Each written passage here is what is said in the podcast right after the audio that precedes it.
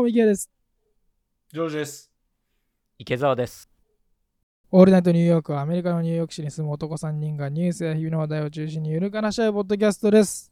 はい、えー、ということで今回もやっていきます。あの僕、まあ僕宣伝になりますけど、えーうん今週、来週ぐらいはまあ演奏があって、えーっと、あのおジョージさんがこの間言ったね、ブルーノートのすぐ隣の隣の隣ぐらいにあるところにあるグルーブっていう、クラブグルーブっていうお店が、まあ割と有名なところがあるんですけど、うん。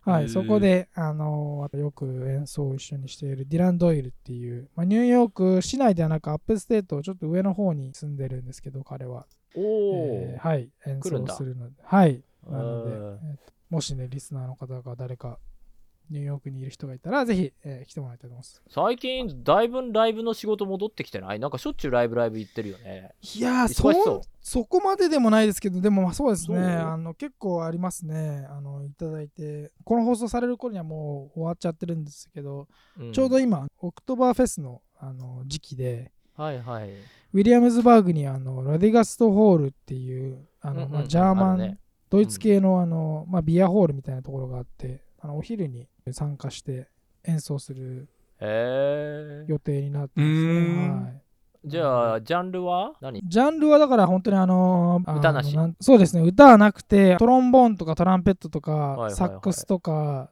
うん。チューバとかでドラムですね、へへえ。ー。そうあのなんかなんだろうマーチングバンドチックな感じですねちょっと、へえ。はいいろんなジャンルやるよね、うんミキヤ君はね。幅広く。そうですね。まあ、ブラスボンドってやったことないんで、はい。まあ、ちょっと今回面白そうなんで、はい。やってみようかなってことで。すごいなあ活躍してるね。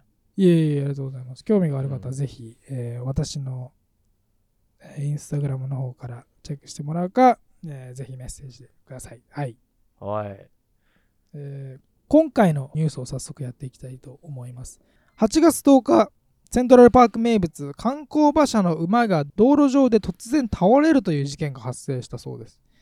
えー馬車の運転手であり、飼い主であるイアンさんが倒れている馬に対して早く立ち上がるように怒鳴りつけ、無理やり引っ張ったりして促している様子が、えー拡散され、SNS 上で動物虐待だと非難合々となっています。ということで、この話知ってますか？あれだよ、あの、カッシーが以前の放送で、馬の糞が多すぎて、歩くとこがないよって言ってた観光馬車。そんなに、そんな、そんなところあります？馬の糞すぎて。いや、ないけど。足の振り場がないみたいな。セントラルパークのあの、あそこらへんは結構。まあ、馬の、馬のね、匂いとかもね、すごいですよね。うんすごいね、あれね。あは暑くて倒れたってこと？い。相当、だかあら、酷使されてるんじゃないですか？これね、もう少しこのニュースについて話すと、この倒れてしまった大間さんの名前は、ライダーって言うんだけど、い やいや、馬なのに。そう馬なのに ライダー。馬の馬がライダー乗られる側なのにねえー、そう、しゃれそうてるやん。いうこと？そういう目的につけたんですか？わからん。ねなんか、はい、なるほど。ライダー面白いで。すね。はいはい。で、この馬車の運転手であり、飼い主であるそのイアンさんがね、倒れているライダーに対して虐待的な行動を取った上に、彼が当日警察から事情聴取を受けてる時に、馬の年齢を本当は26歳なのに、14歳って偽って伝えていたってこ結とが構発覚して、高齢な馬ですね。再び炎上してしまったと。まあ、えメディアによっては28から30歳って書いてあるものもあったね。で基本的にこのなんだろうえっ、と馬馬車を引ける馬って大体26歳ぐらいがこう年齢の上限みたいになっててなのでギリギリもう本当に高齢ギリギリというなるほど。感じの、うん、体力的にもギリギリの馬だったんだろうね、うんなるほど。ライダーの飼い主はライアーってことですね。いや、その、その決まったぜみたいなポーズも多分リツナーには映ってないんで。ああ、映ってないか。残念。はい えっとそのねそのイアンさんが言ってることの真偽のほどっていうのはわからないんだけどでもイアンさん曰く自分の前の飼い主ライダーの飼い主が嘘をついていて自分は本当に14歳だと思っていたとだから20代だと知っていたら絶対にそんな高齢の馬なんて買わなかったのにって言ってるっていうああ、そもそものとこでってことですね。そもそものところ。でもこれもどうだかわかんない。要は、年老いた馬だと安く買えるじゃない？で、はいはいはいはい働かせるだけ働かせて儲けるみたいな、そんな人もいるかもね、みたいな。いや、イアンさん、そんなね、うん本当に騙されたのかもしれないけど、でもそういうことを言う人もいるので、でね、かつ、購入後の検査に来る検査官っていうのもいるから、まあ、そこら辺の騙すこともできるはずがないし、うーん、どうなんだろうって、そこはもう誰もわからないっていう、そういう状態。でも、うん。歌詞が言う通り、あの、その日は、やはり猛暑だったっていうことで、やっぱりこのライダーは、熱中症で倒れたんじゃないかっていうふうに、初めはね、考えられていたんだけど、でもその後調査が入って、どうやらポッサムっていうアナグマっていうかね、なんかネズミっていうか、そういう動物がいて、うん、その動物の糞から感染する神経疾患によって倒れたっていうふうに、銃によって診断されたっていう、そういうことは分かったんだよね。で、馬車の運転手を束ねる組合に TWC っていうところがあって、そういう団体ね、があって、この TWC がこの診断結果を受けて、まあ、ほらねと、感染症で倒れてしまったんだからしょうがないでしょと。まあ、よくね、動物愛護団体が主張する、馬を炎天下で長時間労働させているっていう動物虐待には、これは当てはまらないから、まあ、大きく騒がないでもらいたいと。なるほど、こうなるほど。うん、そうやって動物愛護団体と TWC、その馬車の運転手を束ねる組合ね、が、こう、ドンパチやってるっていう、そういう状況になってんだよね。へこの、このね、セントラルパークの話題、馬車って昔からよくニューヨークの話題になるトピックの一つで、特に前のニューヨーク市長のデブラシオさんいたでしょ？ーデブラシオ市長。うん。この方が、こう、市長選の時に、えー当選したら、必ず、この馬車を1日目から廃止しますって言って、もう最優先事項、取り組む最優先事項に挙げて、それで当選したにもかかわらず、結局、達成できなかった。今も走ってるでしょ？馬車。そうですね。ねえ走ってますね結局達成できなかったっていう。でもとにかく彼は熱心にこの問題に取り組んでいたっていうことなんだけど、でも、市民とか議員の支持を結局得られなかったから、まあ断念せざるを得なかったっていう、そういう経緯があるんだけど、でもまあ実際にこう数年前には炎天下での馬車の運行を禁止するっていう法律が施行されたり、えー直近では市議会議員のロバート・ホールデンっていう方がいるの。この人クイーンズ区選出の民主党の議員さんなんだけど、この方が、えー馬車免許の新規発行を今後禁じたり、かつ馬車の代わりに電気駆動の車両に変えようっていう、イントロ573っていう法案をね、ちょうど提出したり、直近では少しずつ馬車反対派が、こう、ちょっと押し込んでいく形にはなってるっていう。なるほど、なるほど。まあ、あと前回の放送で出てきた、あの、ベラ・ハディドさん最近話題のスーパーモデルの方、ベラ・ハはいディドはいはい。インスタでこう馬車反対の投稿をして、それで SNS 世代、まあ、君らみたいな世代にこう引火させたっていうのも大きいので、一気にバーッと広がって、馬かわいそうじゃんみたいに、うんあんなのはやめろ、馬車なんか廃止しろっていう流れに今なってきたっていう、うっていう感じではあるよね。うん。馬車って実際どれぐらい、なんかあの、本当にセントラルパークのあの入り口の目の前に、数台、数十台ぐらい並んでるイメージはありますけど、それ以外では見ないじゃないですか、馬車って。そうだね。だからそんなになんかめちゃめちゃあるようにもあの思わないんですけど、一日にどれぐらい、てか乗る人とかいるんでしょうね、あれは。ねえ、どのくらいあれ実際ね、あれはもう完全に観光用でしょ？うん旅行者が乗るもんだよね。うんだって君らとか乗らないでしょ当たり前だけどさ。乗らないしあれ移動用じゃないもんね。乗らない成り立ってるんですかね、そのなんかその仕組みとしては。ねえ。乗りたい人はあのね、セントラルパークに野球しに行くときに、結構あの、あそこら辺を通るんはいですよ。はいはいはいはい。賑わってて、あのワークしてるんじゃない？やっぱり。商売としては、ね。いるいる、全然いる。うん。そうそうそう。なんか乗りたくなるんだろうね、あれ、ニューヨークに来たら。ね、もう見てても楽しそうだなって思いますもん、はいはい僕もやっぱり。はいうん。だからね、まあ基本的には、馬のことをよく知らない僕ら一般人っていうのは、まあこういうね、馬がこう、暑い中、働かされて、ね、人間を引っ張って、人間の重い馬車を引っ張ってさ、走ってって、で、倒れちゃった、みたいなのを見ると、まあ動物かわいそうっていう流れになるのが、まあ自然だよね。そうですね。うんだから実際に報道のほとんどっていうのはそちらの方向で語られることが多いんだけどでもでもねもう少し調べていくとちょっと複雑なところが見えてきてはいはいはい。このライダーが実際そうだったようにこう馬車反対派の方々が主張するように明らかにねガリガリで栄養不足な馬っていうのがこう長時間働かされているっていうことも現実としてあるんだよね。このライダーをこうネットで調べてみると、あ、確かに痩せ細ってるなというのはわかるんで、うんちょっとあばらが見えてたりして、あ、なるほどと。それ良くないなと。でも一方で、そうではない、きちんと管理されてる健康そうな馬っていうのも、もちろんよく見かけるのも事実なんだよね。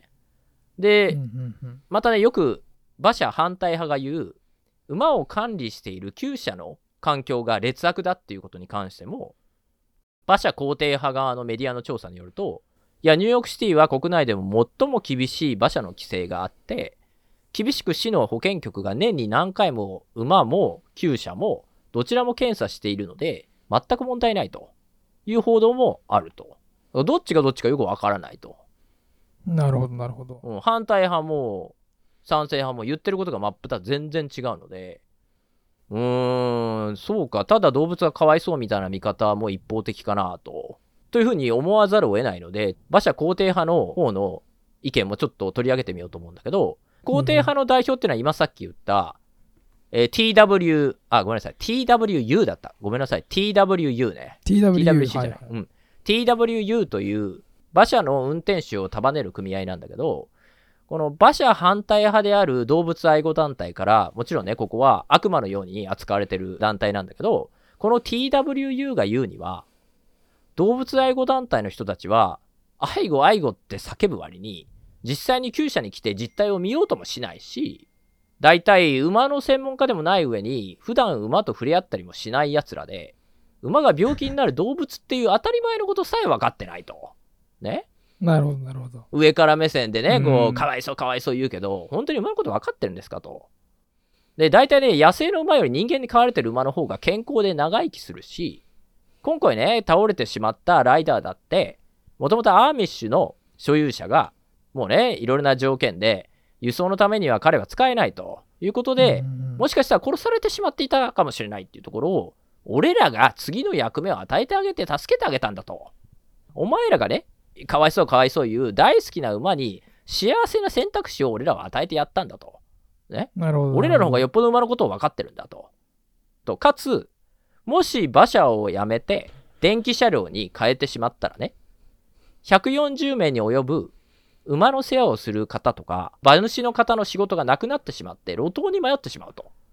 そういう現実がお前ら分かってるのかというような主張を TWU の方々はされてるんだけど、どう思います？二人は。なんかあれですねあのマーベルとかのあのヒーローものの映画とかでうん。なんかその結構わりかしあまあそういう見方もあるよなっていうふうに言うヴィランいるじゃないですか。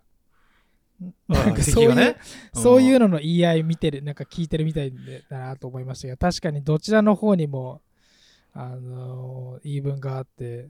でもね僕あのずっと前にあのえっ、とタイムズスクエアをずっと西の方に行くとあのポートオーソリティとか、あのバスとかのターミナルがたくさんあるとこあるじゃないですか。うんうん。あれをなんかもうちょっとあのジャビッツセンターっていうなんかあのレクリエーションセンターみたいな方にちょっと行くとなんか僕見たことあるんですよ。あのビルのあのところが厩舎になってるところがあって、はいはいはい。でえこんなとこに馬入れてんの？みたいなところだったんであの、で普通やっぱ馬って割と広めのところであの何放牧したりとかしないといけない動物だと思うんで一定のあの、ずっと厩舎の中だけじゃなくてなので、まあ、そういったところではなんかちょっとかわいそうだなっていうふうにはもう思いましたけど、まあ、実際にね、僕そこで働いてるわけじゃないのでそれはだからどっちの言い分が正しいのかどうかっていうのはなんかその人たちにしかわからないっていうのはありますけどまあでも動物愛護団体とか言ってる人は結構確かに言うだけ言ってみたいな人いるかもしれない。そんなこと言ったら怒られるか。それはちょっと怒られるな多分。そうだね。はいわそうじゃないかんないですけど。方もいらっしゃるからね、でもまあそういいう2つの意見があるっていうのはあのニュースってやっぱりどっちかの方向っぽくこう発信されたりとかしやすかったりするから、まあ、大事ですよね。両方のあれをジョジョーさんはどうですか？こういうのを聞いて。どっち派というか。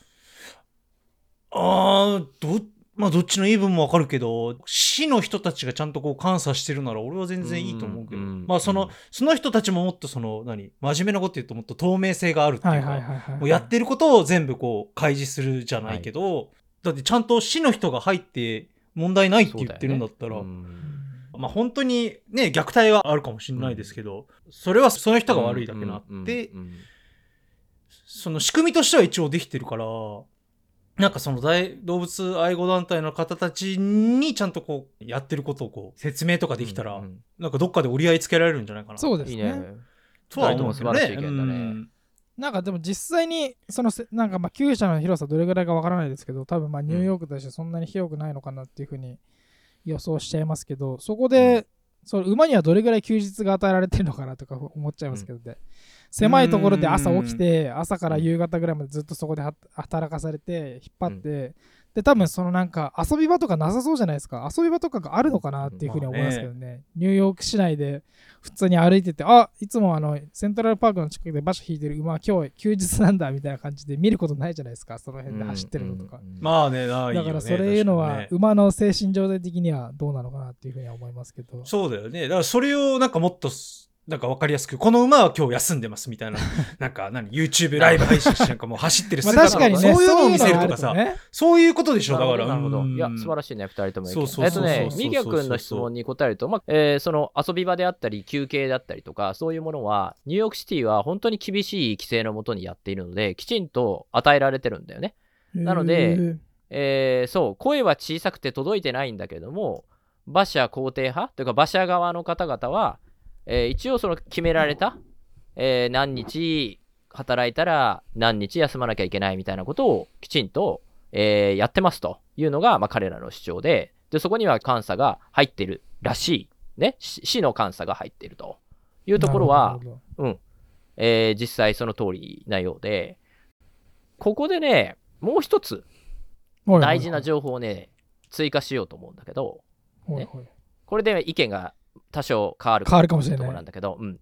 えーこの TWU の反対側、要するに動物愛護側のリーダーに NI クラスっていう団体があるのね。これはニューヨーク・フォー・クリーン・リバブル・セーフ・ストリーツっていう団体があって、うん。ここは馬を中心にさまざまな動物の虐待を減らそうと活動している非営利団体でロビー活動が上手で、市議会にもかなり食い込んでいるっていうところがあってで実際もう最近でもニューヨーク市内で市役所前とかで馬車反対抗議活動っていうのを盛んに行ってるので、まあ、旅行に来られた方ももしかしたら目にすることもあるかもしれないんだけれどもポイントはこのニューヨーククラスっていうねその馬車反対派側の動物愛護団体は不動産開発会社の役員によって作られた団体っていうことなんだよね。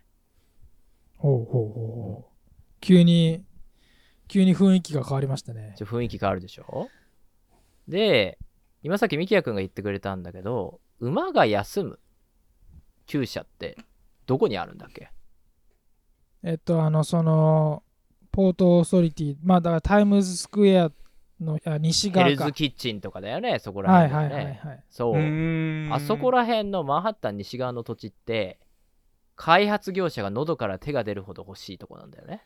そうですね。のうん。の割にはなんか確かにあんまりなんか物があるイメージないですよね。あのすごい。そうそう。あのジャビッツセンターの周りとかってなんかジャビッツセンターはあるけどその周りはなんかあんま治安いい感じじゃないイメージの場所とかもあります最近今まさに、うん、どんどん最近あれが変わってきてるっていう。最近あれが立ちましたけどねあのあ、松ぼっくりみたいな。松ぼっくりみたいなやつ。ハドソンヤードね。でデブラシオ前ニューヨーク市長はこの馬車廃止に熱心だったっていう話を今さっきしたけどね。彼の当時の市長選のライバルである相手を貶めるためのキャンペーンに大量の資金を投じていたのがこのニューヨーククラスだっていうことが分かってきて。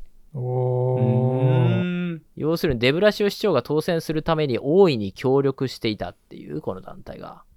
そういう背景があるんだよね。別にこれ不動産会社の役員によって作られたからって別に動物のことを愛してないって保証はないわけだしきちんと動物のことをね考えてこんなね馬かわいそうだからもうやめようよって言ってるのかもしれない。でたまたまその人がね不動産をやっていたっていうだけかもしれないのいでやそれは。ね全まあでもね。然関係ないかもしれない、まあまあまあたまたま。あまそう。全然その可能性はありますからね。そう。そう。あのね。ので、どっちの味方とかね、陰謀だとかうんぬんとかそういう話を僕らしたいんじゃなくて、ね、あくまで材料をこう上げてるだけですのであとはリスナーの皆様がそう考えていただリスナーの方で判断していただくってことですね。そう。あくまで両者僕らはね中立の立場。はもうくすぐられちゃいますけどね。そんななんか もう水面下の動きみたいな。いやもしかしたらあったのかなっていういやでもねこういうことを一応知った上で各メディアを見るとなんでこのメディアすごいね馬車賛成の方のセリフしか書かないんだろうとかこっちは嫌に反対のことしか書かないなとか、確かにそれは面白いですね、うん、反対派の方がまあバックについてるのがちょっとお金がある方じゃない？そういう不動産開発会社とかだから。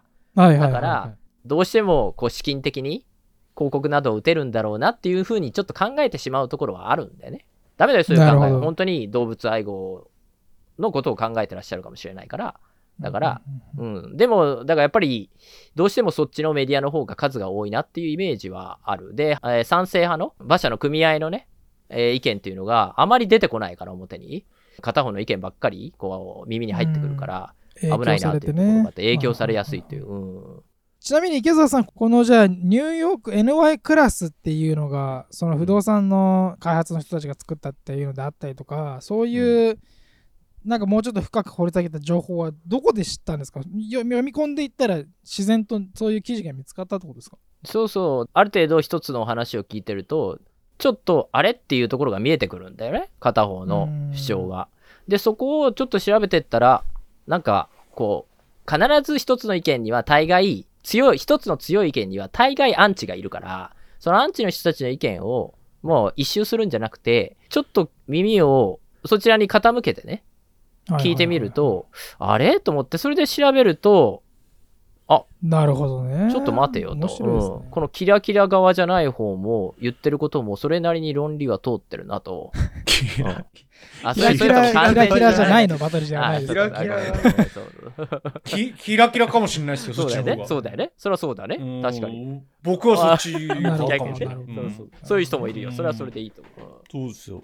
まあ、ということで、その、本件はね、あの、もし、反対側の活動に賛同したいっていう方がいらっしゃいましたら、はい NY クラスのホームページから彼らの活動にね、ドネーションをしてもらうといいんじゃないかなと。あとは、そういう市議会とか、ね、あのー市役所の前とかで抗議活動をしているので、馬車反対って言ってね、なので、そこに参加すると、プラカードを持って、わーっと行くっていうのも一つなのかなと。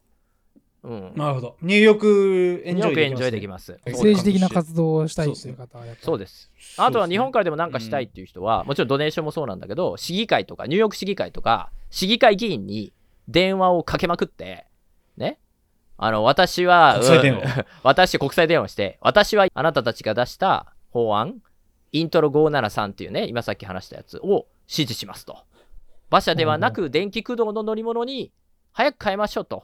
Stop the abuse だと。ずっと叫び続けてもらえればと思いますので。はい。なるほど、なるほど。で、えー肯定派の方々ね、そういう馬車の組合の方のおー見方っていう方は、NYC Carriage Horse Facts っていう、そういう Facebook ページがあるので、そこに行っていただくと、そのお仲間をね、たくさん見つけることができるので、ここでイントロ573をなんとかこう阻止するべく活動していただければと思いますので、はい。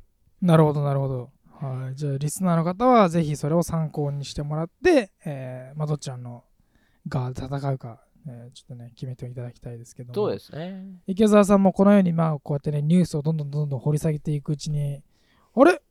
あれなんか今週池澤さんなんかいないけど大丈夫かなって突然行方不明になるみたいな 可能性あるかもしれないですけどねさられたよっつって。ああ、そうなんだ。なんかポッドキャスト用のニュースを探っていたらつって 消されたみたいな消された。知りすぎた知りすぎたやばいお前は知りすぎたっつって。消されるかもしれない。話されますけどね。まあちょっとでもすごい、あの、あるかもしれない面白いニュースでしたね。あ、はい最後最後ごめんなさい倒れてしまったライダーねあお馬さん、ね、あ今のね、様子？今の様子彼はこれを機にね引退をしてあの upstate の農場で静かに余生を過ごされてるってことですので。っていう建前で報道されてる。まあいや本当 本当にそうそれはそうで。でも詳しい場所は聞かないでほしいっていうことなので。なるほど。メディアが来ちゃうの馬肉にならなパパラッくてチが来ちゃうから。マジで。はい。信じるか信じないかはリスナー次第。はい。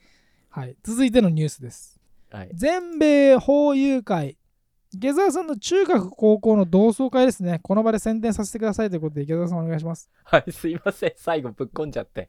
はいえっと、僕が東京でね、卒業した中学高校、駒場東邦中学高校っていうところがあるんですよ。ね、はいはいはいそういう名前の中学高校があって、そこの同窓会がニューヨークで、これ9月の17日なので、気づいたんだけど、この放送流れる時にはもう終わってんだ。そう終わってんじゃないそうなんだけど。終わってるじゃないですか。ね、年に年に1ダメよ回やってるのでもし隠れ駒場東法生がいたらぜひこう連絡してもらいたいなと僕もたまたまあの十何年前にちょっとしたねあのニュースを見てあそんなのニューヨークにあるんだと思って参加してそれからもうずっと中高のね先輩後輩と一緒にこうニューヨークでいい時間を過ごしてきたのであのちょっと一言でもしここでつながる人またこれリスナーで友人の方でニューヨークにね行ってる、ね、知り合いが駒場東法生だってことが分かったらぜひちょっと僕の方に連絡もらえたらなと思ってます。以上です。すいません。ぶち込みますね。はい。でも確かに自分が行った学校の同窓会ニューヨークであるとか思わないですよね普通。でしょ？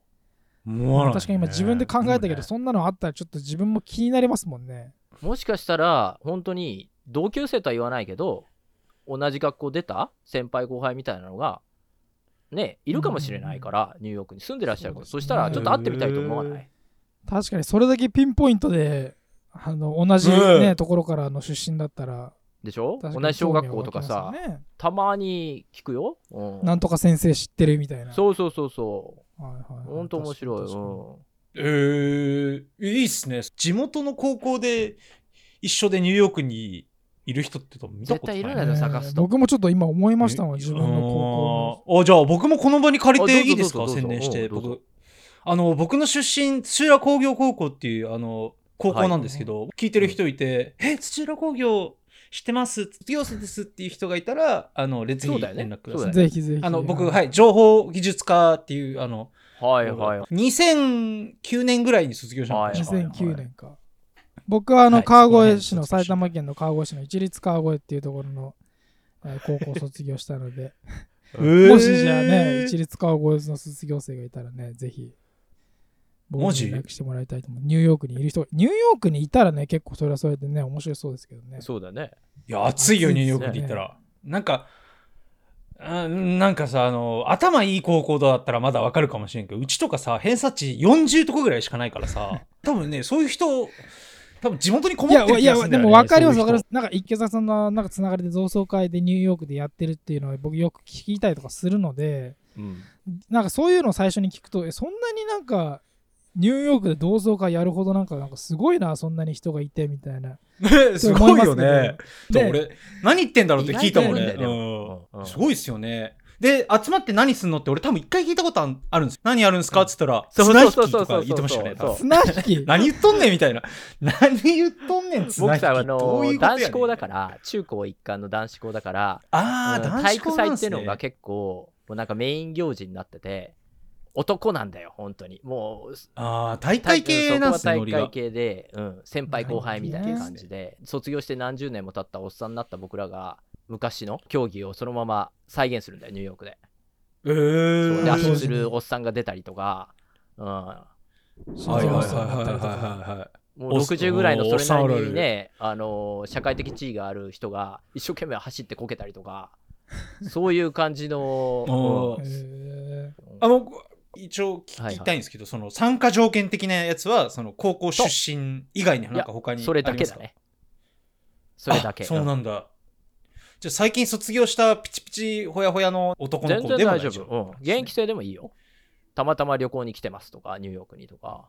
ええー、すごい。ーもちろんそれはそれで面白いですけどねはいね、面白いですね。ぜひ、えーもしね、えーはい我々のはい卒業した学校のね、えー同じ、えーまあでも、これごめん、ごごめん、これ思ったんですけど、はいこれさ、あの、別に、その、高校出身ですって言わなくても参加できんじゃね？みいたいな。やいやいや、チェックはできる。それは残念ながら分かっちゃう。ああ、そうなんだ。そうな、それはわかるんだ。え結構ちゃんとしてんな、そしたらわか。る誰でもウェルカムではないんだねあそこはちょっと結構閉鎖的です、ね。いやいやそこはちょっと閉鎖的です。そこ守んなかったら同窓会になんないから。